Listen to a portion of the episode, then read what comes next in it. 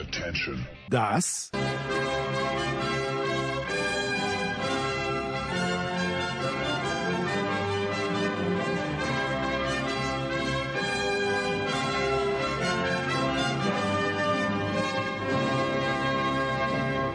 ist Euro fast daily auf sportradio 360.de. Der aufmerksame, wohlwollende, absolut undifferenzierte Begleiter der Pandemie-europäischen Fußballsause 2021. Bierhoff kann sich durchsetzen, Kuba! Und Deutschland ist Europameister! Werden Yogis deutsche Rückkehrer einschlagen? Werden Frankos österreichische Buben sich nicht so blamieren wie noch vor fünf Jahren? Und werden Didiers Franzosen trotz oder gerade wegen Karim Benzema den nächsten großen Titel holen? Euro fast daily. Jetzt präsentiert von bet365.de, dem beliebtesten Sportwettenanbieter der Welt. Neukunden erhalten bis zu 100 Euro in Wettcredits. Sportradio 360, die Europameisterschaft 2021, die immer noch unter Euro 2020 firmiert. Ob uns unser heutiger Gast sagen kann, warum, das weiß ich nicht, aber wir versuchen es einfach mal, weil ich ihn gerne lese, weil ich ihn gerne höre und das ist unser Gast, der seit Jahren in London lebt. Das ist Sven heißt. Grüß dich, Sven. Hallo, guten Tag, schön da zu sein. Sven, ja, wir wollen mit dir die Briten uns, na nicht die Briten, das wäre ein bisschen viel. Wir wollen uns die Engländer vielmehr heute genauer anschauen. äh, die Engländer, die diese Europameisterschaft wie betrachten? Als Heim-WM, weil die Wahrscheinlichkeit, dass äh, die Engländer nicht auf der Insel spielen müssen, beträgt ja, glaube ich, exakt 0%. Oder habe ich da was übersehen? Also wenn ich mir den Spielplan genau angucke, dann müsste das Viertelfinale, das Viertelfinale. Ja, ja, in okay. Rom stattfinden aus englischer Sicht, sofern sie denn ihre Gruppe gewinnen. Wenn sie nur Zweiter werden würden, kommt noch ein Achtelfinale außerhalb der Insel hinzu. Aber du hast schon recht. Ähm, wenn ich mich nicht verzählt habe, sind acht Spiele, die in Großbritannien stattfinden werden oder beziehungsweise dann äh, speziell in, in London. Insofern lässt sich in gewisser Weise für England schon von einer Heim-EM sprechen. Ja, die letzte gab es 1996. Da darf ich übrigens äh, allen ans Herz legen, wer The Athletic abonniert hat, so wie ich, da gibt's eine, eine wunderbare Rückschau, wie das damals war in, äh, zu jener Zeit, als die Engländer, als Gareth Southgate, zu dem wir natürlich auch noch kommen, diesen Elfmeter verschossen hat. Das ist absolut lesenswert. Ja, wir fangen an. Wir wollen sieben Punkte auch heute abarbeiten. Und äh, Heim-EM ja, damals war es das Halbfinale. Anspruch und Wirklichkeit. Wie ist der Anspruch der, der Engländer aus deiner Sicht, Sven, und wie sieht die harte oder vielleicht doch nicht ganz so harte Wirklichkeit aus? High Hopes würde ich mal sagen, so wie eigentlich immer. Ja. Die Hoffnung ist groß bei den Engländern vor jedem Turnier. Das war sie auch indirekt bei der WM 2018, auch wenn man da äh, sich davor gehütet hat, nicht allzu viel zu erwarten. Aber klar, eine englische Fußballnationalmannschaft gehört zu diesen Großturnieren wie die Erwartungen der eigenen Nation. Ich finde, dass diesmal der Optimismus schon gerechtfertigt ist. England gehört schon zu den Mitfavoriten, wenn wir uns einfach die Qualität der Mannschaft angucken ich glaube auch, dass die Verlegung der Europameisterschaft jetzt um ein Jahr nach hinten der Mannschaft nicht ungelegen kommt, mhm. weil gefühlt wird mit jedem Jahr der eigene Angriff noch furchteinflößender. Und wenn wir allein uns diese jungen Spieler angucken, die England in diesem Aufgebot versammelt hat, ist das tatsächlich eine Mannschaft, die Anlass ähm, zur Freude und auch zur Hoffnung gibt. Wie viel, also mein, ich wusste, dass 1988 die Holländer Europameister werden. Warum wusste ich das? Weil Ajax Amsterdam die Champions League gewonnen hat und weil Rüd Hüllit, Frank Rijkaard und Marco van Basten bei AC, beim AC Mailand gespielt haben und das in überragender Form. Und da habe ich jetzt eins zu eins zusammengetan. Andere Zeiten damals, Sven. Ähm, ich weiß schon, weil nicht so viele Legionäre vor dem Bosman-Urteil natürlich irgendwo spielen durften, aber wie viel liest du in die Tatsache hinein, dass wir im Champions League-Finale zwei englische Mannschaften gehabt haben? Wie viel hilft das den Three Lions? Ach du Jens, wir hatten glaube ich auch ein rein englisches ähm, Champions League Finale und auch Europa League Finale in Ach, einigen anderen okay. Jahren. Und da hat es dann mit der englischen Nationalmannschaft auch nicht ganz so gut funktioniert. Entscheidend ist doch vielmehr die Tatsache, wie viele englische Spieler standen bei diesem rein englischen Finale auf dem Platz. Und wenn wir mal durchgehen, wie viel ähm, talentierte Jungs auf Seiten von Chelsea vorhanden waren und bei Manchester City, ist das doch der Grund, warum mit England zu rechnen ist bei dem Turnier, weil sie tatsächlich auch spielen und Erfahrungen sammeln auf diesem hohen Niveau und nicht mehr nur auf der Bank sitzen oder sogar nicht mal im Kader sind, aufgrund der internationalen Qualität einfach in der Premier League. Ja, Gut, bevor wir zu den Spielern kommen, dann lass uns Punkt 2 mal anschauen. Das ist der Coach. Ich habe ihn schon erwähnt, der Mann auf der Bank, Gareth Southgate. Ich weiß gar nicht, wie er hm, beleumundet war, als er diesen Posten angetreten hat. Äh, ich verfolge die britischen Medien natürlich nur absolut peripher. Wie sicher sitzt er im Sattel? Was ist die herausragende Qualität, die positive Qualität, die du bei Gareth äh, Southgate gesehen hast oder siehst? Vielleicht das, wofür England generell steht. Konservatismus. Wenn wir uns zurückerinnern an diese WM 2018, und das ist halt der letzte prägende Gedanke von dieser Nationalmannschaft, dann hat er dieses Team seriös, vernünftig und vor allem auch nachhaltig geführt. Und mhm. das hat, wie wir alle wissen, zumindest mal zu einem Halbfinale gereicht. Ich würde sogar so weit gehen zu sagen, er war der heimliche Star dieser englischen Mannschaft äh, beim vergangenen Großereignis. Nur was hilft ihm das jetzt für diese Europameisterschaft? Die Mannschaft hat sich schon verändert, weil diese vielen jungen Spieler mittlerweile über Jahre unter Trainern gespielt haben, die Jürgen Klopp heißen, Thomas Tuchel, mhm. Jose Mourinho, Mauricio Pochettino, Pep Guardiola, Carlo Ancelotti, nimm sie alle, die, die Granden des Weltfußballs. Und diese Spieler arbeiten täglich mit denen zusammen. Sprich, sie kommen jetzt zur englischen Nationalmannschaft und haben auch eine gewisse Erwartungshaltung an Gary Southgate, die sie so vor einiger Zeit noch nicht stellen konnten. Und Southgate wird nicht anders übrig bleiben, dort mit der Zeit zu gehen und ein ähnlich hohes Niveau an den Tag zu legen, wie die Namen, die ich dir eben genannt habe. Daran wird er sich bei diesem Turnier messen lassen müssen. Und so ein bisschen hängt ihm das ja schon nach, dass er doch jemand ist, der eher vorsichtig und zurückhaltend agiert. Und die Frage ist, ob du das mit diesem Kader kannst. Die, die Schwäche liegt sicherlich in der Abwehr. Southgate sagt, dann stelle ich vermutlich lieber einen Spieler mehr in die Abwehr, um zu mhm. sichern. Die andere Herangehensweise ist, wenn ich hinten schon wackele und vorne so viel Potenzial habe, dann spiele ich doch mit einem zusätzlichen Offensivakteur. Und genau darin bewegt er sich. Und da muss er eine richtige Balance finden. Und die wird darüber entscheiden, wie weit England aus meiner Sicht bei diesem Turnier kommt. Ist denn Southgate aus deiner Sicht so ein bisschen, äh, du hast ja die, die großen Namen angesprochen. Keine Ahnung, noch nie beim Training dabei gewesen äh, von äh, Jürgen Klopp und natürlich auch nicht bei Thomas Tuchel, aber vom Gefühl her, wahrscheinlich stimmt es überhaupt nicht, aber vom Gefühl her ist Jürgen Klopp eher der Kumpeltyp und der Thomas Tuchel eher ein bisschen analytischer, was wahrscheinlich komplett nicht stimmt. Aber welcher Typ ist Gareth Southgate? Hat er einen guten Draht zu den jungen Spielern, glaubst du?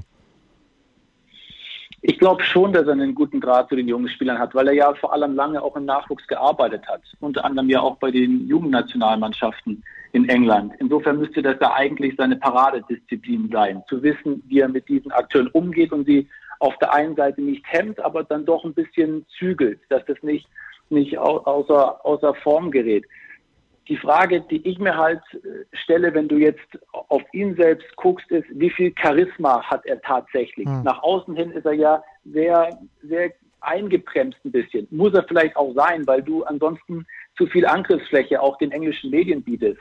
Und jedes Wort, das sich in der Presse gut liest, ist auch eines, das Aufmerksamkeit auf dich zieht. Und ich habe das Gefühl, dass Southgate das vermeiden möchte, um eher seine Spieler in den Fokus zu rücken, was aller Ehren wert ist.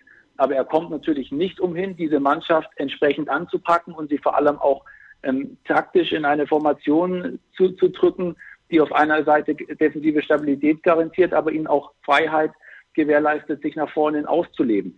Dieser Kader hat mittlerweile so viele qualitativ hochwertige Spieler, dass er schwere Entscheidungen wird treffen müssen. Und dann kommt es umso mehr darauf an, auch die entsprechend zu kommunizieren. Diese Aufgabe hat er sich aus meiner Sicht bislang noch nicht stellen müssen, weil diese Mannschaft noch nicht auf diesem hohen Niveau war, wie sie aus meiner Sicht jetzt ist.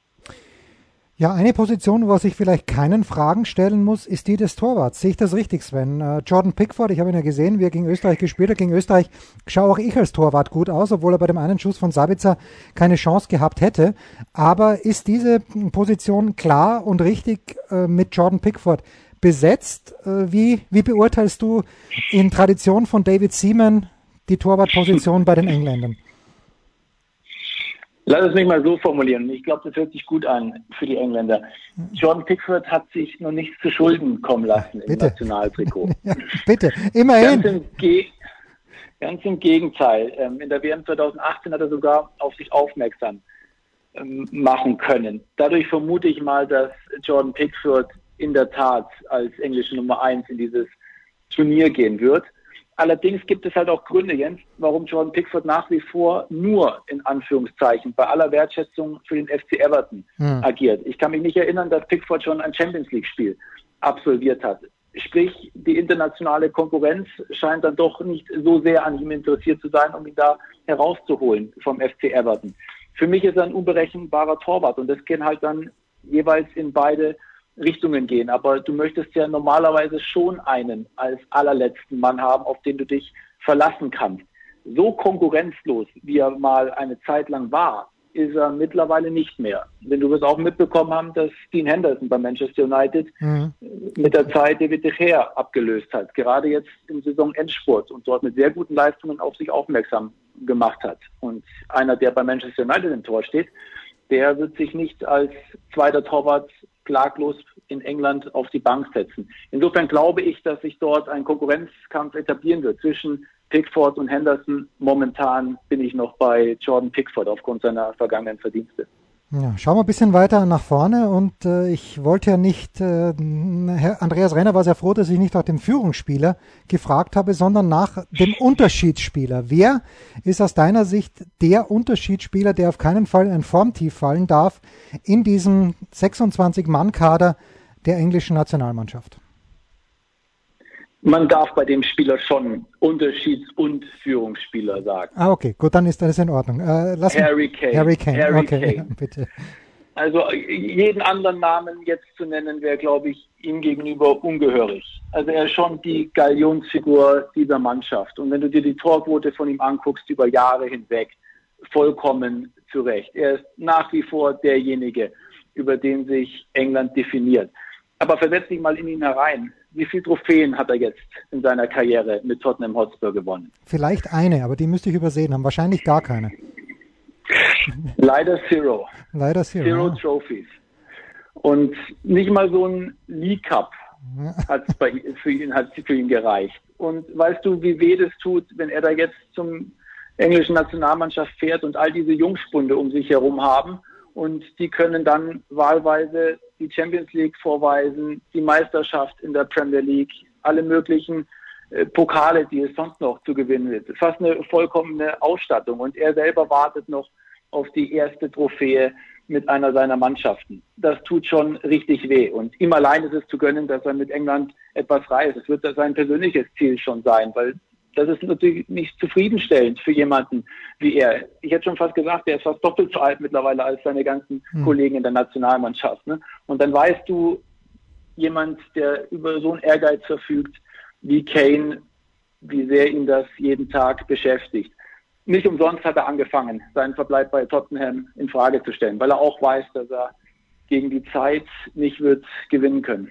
Hm. Harry Kane, also ohne Min Son an seiner Seite, aber er hat ein paar ausgemacht schnelle Menschen, die mit ihm in den Angriff stürmen. Jetzt kennst du den Kader natürlich viel besser als ich und äh, ich habe ja bei der Vorschau von Kroatien, habe ich schon den Namen Vincenzo Schifo erwähnt, in einem ganz anderen Zusammenhang, aber EM 1984, da warst du noch gar nicht geboren, Sven, da war, wurde uns... In der Tat nicht. Ja genau, da wurde uns im ORF immer angewiesen, dieser, dieser Schifo, dieser junge Belgier, der ist Wahnsinn. Also das war irgendwie eine Angekündigte Überraschung. Wen hast du denn ähm, aus deiner Beobachtung der Premier League in der vergangenen Spielzeit jetzt so ein bisschen auf dem Zettel als einen Mann, wo man sagen kann, okay, der ist international noch nicht so bekannt, aber der könnte wie, äh, das ist ein ganz deutscher Ausdruck, ich, kenn, ich kannte den gar nicht als Österreicher, aber wie Kai aus der Kiste kommen? Du willst jetzt tatsächlich, Jens, dass ich einen Spieler nenne? Naja gut, wenn, einen wenn, einzigen? Wenn, wenn, du vier oder fünf hast, die ich nicht kenne, also zum Beispiel äh, Dominic Calvert-Lewin sagt mir, sagt mir null, noch nie gehört den Namen. Jack Grealish äh, von, von Aston oder Grealish von Aston Villa, nein, noch nie gehört. Das sind, sind Menschen, die ich nicht kenne. Calvin Phillips, Leeds, äh, sind ja ganz, sind ja echt viele Menschen drin, von denen ich noch nie was gehört habe. Von wem erwartest du, was Großes? Wie viel Zeit haben wir jetzt, um ja, genau, zu gehen? Genau, also äh, gibt es irgendjemand, von dem du äh, nein, lass es mich, ich drehe es um. Wie, welche Rolle können äh, Jaden Sancho und Jude Bellingham spielen. Ha! Ich glaube in der Tat, Jens, dass ähm, es am geschicktesten ist, wenn wir unsere Zuhörerschaft die ganzen potenziellen Überraschungsspieler dieses Teams vorstellen. dann kann sich jeder den raussuchen, den er haben möchte, weil das sind einfach zu viele. Geh sie einzeln durch. Bellingham, Foden, du hast sie schon genannt, Mount, Sancho und dann gibt es auch noch Rashford. Und jetzt haben wir nur mal die Offensivspieler genannt. Also das Sammelsurium an hochbegabten Spielern ist beinahe endlos in dieser Mannschaft. Und ich tue mich wirklich schwer, einen herauszuheben und mich darauf festzulegen, wer bei dieser Weltmeister äh, Europameisterschaft dann am meisten hervorsticht. Es geht ja vor allem auch darum, wer es in den Kader schafft. Und da spielt natürlich auch dann Southgate eine große Rolle, zu entscheiden, welche Elf er jeweils aufs Spielfeld lässt. Ich könnte mir schon vorstellen, dass jemand wie Mason Mount und Phil Foden diejenigen sein werden, die besonders hervorragen werden bei dieser Europameisterschaft. Ich wünsche mir, dass Southgate den Mut hat, mit zwei offensiven zentralen Mittelfeldspielern zu agieren, nämlich mit den beiden, weil zu was sie in der Lage sind, haben wir in den vergangenen Champions League Partien gesehen. Aber nochmal, ich habe vorhin gesagt, dass Southgate durchaus Vorsicht walten lässt. Insofern kann es auch sein, dass dann sich schnell mal einer von beiden auf der Bank wiederfindet oder sogar zwei. Ich wünsche mir, dass er sie alle loslässt und dann sollen sie uns zeigen, wer denn der Beste ist von ihnen. Lauft, Buben, lauft. So, die Engländer sind in der Gruppe Dora verankert. Mit Toni Tomic haben wir uns ja die Kroaten schon angeschaut. Die sind auch in dieser Gruppe. Tschechien und Schottland. Äh, lass es mich mal so anfangen. So habe ich mit Toni, glaube ich, auch angefangen. Die Schotten, I was not impressed, ehrlicherweise, mit dem 2-2 der Schotten gegen Österreich. Das, das Spiel muss Österreich gewinnen, so auch wie der Spielverlauf war. Äh, aber Schottland gegen England, wie viel Brisanz steckt da aus deiner Sicht drinnen in diesem, in diesem Duell? Jens, du schaust schon auf den zweiten Spieltag. Lass uns doch am ersten anfangen. Schottland gegen Tschechien im Hampton Park. Erstes Spiel bei einem Großereignis seit wenn ich mich nicht komplett irre, 1998. Wirst du dort sein, ich ist glaub, meine Frage. Wirst du dort ich, sein? Ich werde dort sein. Das Nein. kannst du dir nicht entgehen lassen, Jens. Das kannst du Stark. dir nicht entgehen lassen, dieses Spiel. Egal, wo du dich da auf der Welt aufhältst, diese 90 Minuten muss man sich gönnen. Und auch die Halbzeitpause. Denn du weißt, was selbst auch nur eine Handvoll schottischer Fans akustisch in der Lage zu, äh, in der Lage sind ich glaube, du kannst all diese Vorbereitungsspiele nehmen und dann wirklich gepflegt in die, in die Tonne klopfen. Diese Mannschaft wird hoffentlich getragen werden von ihren eigenen Zuschauern und dann weißt du nie, wohin sie tatsächlich kommen. Natürlich sind sie in gewisser Weise technisch und auch taktisch limitiert, aber sie werden das aufbieten, zu was sie bekannt sind, nämlich eine Physis und eine unnachahmliche Leidenschaft. Und ich glaube, dass ihnen das Auftaktspiel gegen Tschechien die Möglichkeit gibt, erfolgreich ins Turnier zu starten. Und dann wollen wir doch mal sehen, was dieser kleine Bruder Schottland gegen den großen Bruder England ausrichten kann am zweiten Spieltag. Ja, England spielt ja schon am Sonntag um 15 Uhr gegen Kroatien. Die Kroaten Vize-Weltmeister. Irgendwie so im Gefühl habe ich, dass England relativ oft gegen Kroatien in letzter Zeit gespielt, gespielt hat. Ich kann mich aber auch irren. Oder irre ich mich da doch nicht, Sven? Ich habe diese Paarung auch schon mehrmals erlebt. Ja zuerst dann wirklich präsent bei der Weltmeisterschaft 2018. Ich glaube, dann in der Nations League haben sie sich auch nochmal duelliert. England wird schon Favorit sein in diesem Spiel. Ähm, mit Sicherheit ist es ärgerlich für die Free Lions, dass es gleich der Auftakt gegen Kroatien ist und eben nicht das dritte Gruppenspiel. Denn du wirst dich sicherlich noch an diese Partie damals gegen Belgien in, in Russland erinnern, wo England verloren hat und dadurch in den leichteren Turnierzweig gerutscht ist. Und ähnlich verhält es sich halt auch ähm, bei dieser Auflage wirst du Zweiter in der Gruppe, spielst du gegen den Zweiten aus der Spanien-Gruppe. Das ist dann vermeintlich Schweden oder Polen. Wenn England das eigene Tableau gewinnt, geht es gegen den Zweiten der Deutschland-Gruppe, was dann eventuell Frankreich, Portugal oder sogar die Deutschen sind. Insofern bietet es dort einige Möglichkeiten, um zu taktieren. Dadurch, dass sie gleich gegen Kroatien treffen werden, bleibt ihnen nichts anderes übrig, als dieses Spiel so erfolgreich wie möglich zu gestalten. So, also potenzielles Viertelfinale im Ausland, sonst nur Heimspiele für die Engländer. Wenn man sich jetzt da die Wettquoten anschaut bei bet365.de, dann sind die Engländer Nummer zwei hinter Frankreich. ähm, und äh, was, was, das ist schon wieder, das ist, erinnert mich so an die alte Zeit äh, von Stevie G und Frank Lampard, wo man natürlich gesagt hat, okay, die können nicht miteinander spielen. Das erinnert mich sogar, und vielleicht warst du da schon geboren, aber wahrscheinlich auch nicht, wenn du 84 nicht geboren hast, Gary Lineker 1986 Ähm, ja, der Leider hat, nein, auch das ging an mir vorüber. Ja, also das, das, äh, ich bin mir sicher, du hast das aufgeholt in den diversen Archiven, was Diego da gezeigt hat, nicht nur mit der Hand, sondern auch, auch spielerisch. Aber ich höre das eigentlich vor jedem Großturnier, passt mir auf die Engländer aus. Es gibt so viele England-Fans in Deutschland, und tatsächlich die Three Lions. Äh, ich glaube, Michael Leopold ist, ist ein ganz großer England-Fan, Thomas Wagner, auch wenn ich es auf dem Zettel habe. Anyways, wie lautet deine Prognose, mein lieber Sven? Was hältst du davon, wenn ich sage, too close to call? Ja, too close to call, ob Europameister oder, aus der, oder in der Gruppe ausgeschieden. Also wir, irgendwas, da muss irgendwas dazwischen sein. Da muss was dazwischen sein. Also wenn du mich so fragst, über die Gruppe hinaus wird es England schaffen. Aber ich glaube jetzt nicht, dass sich damit, wenn du mir schon die Wettquoten vorliest, sich viel Geld verdienen lässt. Ich glaube, dass viel davon abhängt, auf wen sie dann direkt im Achtel- und Viertelfinale ja. treffen ich glaube, dass es leichter ist, in die eigene Gruppe als Zweite abzuschließen und vielleicht nochmal ein Achtelfinale mitzunehmen, in dem sie noch nicht vollends auf die Probe gestellt werden. Normalerweise nach dem, was jetzt England zuletzt an Leistungen gezeigt hat und auch dem, was sie an Potenzial im Kader vorhanden sind, sollten sie es ins Halbfinale schaffen. Oh. Alles andere wäre dann für mich schon auch aufgrund der Ausgangslage mit diesen vielen Spielen in England eine Enttäuschung. Die Frage wird für mich sein, ob es ihnen jetzt gelingt, die Erfahrungen, die sie in dem Clubfußball gemacht haben, jetzt auch auf die Nationalmannschaft zu übertragen und ein bisschen von dieser Wucht auch der eigenen Zuschauer zu profitieren. Oder tritt auch ein bisschen das alte Phänomen wieder zutage und sie empfinden das Ganze als Böde. Dann kann es natürlich auch sehr schnell in die andere Richtung gehen, denn die erfahrenste Mannschaft ist England wahrlich nicht. Auch wenn das Team über Harry Kane, Harry Maguire und vielleicht Jordan Henderson, wenn er jetzt fit wird, verfügt. Also da sind schon viele Spieler noch mit dabei, für die das das erste große Turnier ist oder das zweite. Da glaube ich, haben andere Nationen ihm was voraus, aber an Begabung mit Sicherheit nichts. Da gehört England für mich zu den aktuell besten vier Nationen. Das könnte ein kleines bisschen eng werden im Halbfinale. Andreas Renner sieht die Deutschen im Halbfinale. Ich glaube, Toni Tomic hat die Kroaten auch vielleicht im Halbfinale gesehen, du die Engländer und wir haben die Belgier und die Franzosen noch gar nicht vorgeschaut. Österreich wird Europameister, die müssen ja auch irgendwie über das Halbfinale dorthin kommen. Das und Spanien und Portugal ja, ja stimmt, mit, ja, stimmt, ja, genau.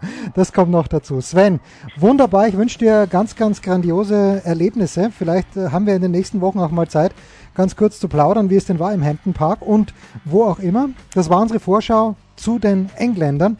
Äh, Sentimental Favorite immer, aber Bringen Sie es dann auf die Wiese? Das ist die große Frage. Sven Heist wird das genau beobachten, wir auch. Das war Euro Fast Daily auf Sportradio 360.de. Präsentiert von bet365.de, dem beliebtesten Sportwettenanbieter der Welt. Neukunden erhalten bis zu 100 Euro in Wettcredits. Versäumt nicht unsere Big Show. Jeden Donnerstag neu. Oder unsere Dailies zu Gott und der Fußballwelt. Und ab September gehen wir natürlich wieder in die Football Huddle.